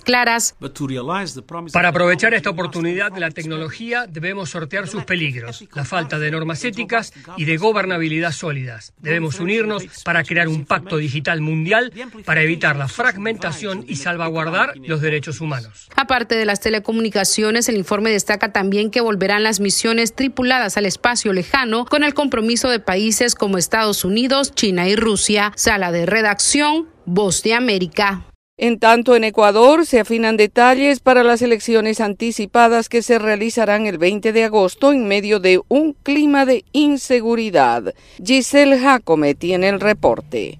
Ecuador entró en un proceso de elecciones anticipadas después de que el presidente Guillermo Lazo decidiera el 17 de mayo aplicar la Constitución y cesar a la Asamblea Nacional, y desde ese momento el Consejo Nacional Electoral empezó el trabajo de convocar a elecciones. Así, el 20 de agosto el país deberá ir a las urnas para escoger presidente, vicepresidente y asambleístas. El Consejo Nacional Electoral ha pedido a la Organización de los Estados Americanos, al Parlamento Andino, la Unión Europea y el Centro Carter, entre otras organizaciones, el acompañamiento a este proceso. Enrique Pita, consejero del organismo, menciona aprobar las modalidades de observación electoral internacional conducida e independiente para los procesos electorales a llevarse a cabo en el Ecuador en el segundo semestre del 2023. Este proceso les obliga a realizar convocatorias e inscripciones de candidaturas en tiempo récord. Hasta el 13 de junio podrán inscribirse las candidaturas que por el momento solo han dado a conocer su intención de participar en las elecciones. Hay nueve posibles candidatos. También se debe respetar el principio de paridad de género, donde el 50% de la representación deben ser mujeres. El Consejo Nacional Electoral también ha pedido el apoyo de la Policía Nacional para garantizar la seguridad en los centros de votación. Esto en medio del asesinato de un fiscal en la población costanera de Durán y las amenazas de muerte a la fiscal general del Estado, Diana Salazar, por parte de hombres armados que han señalado a través de un video su intención de asesinarla. Giselle Jacome, Voz de América, Quito. La red le informa. Señores, enganchamos los guantes. Regresamos mañana martes a la hora acostumbrada cuando nuevamente a través de Cumbre de Éxitos 1530 de X61 de Radio Grito de Red 93 y del 1480 le vamos a llevar a ustedes resumen de noticias de mayor credibilidad en el país. Hasta entonces, que la pasen bien.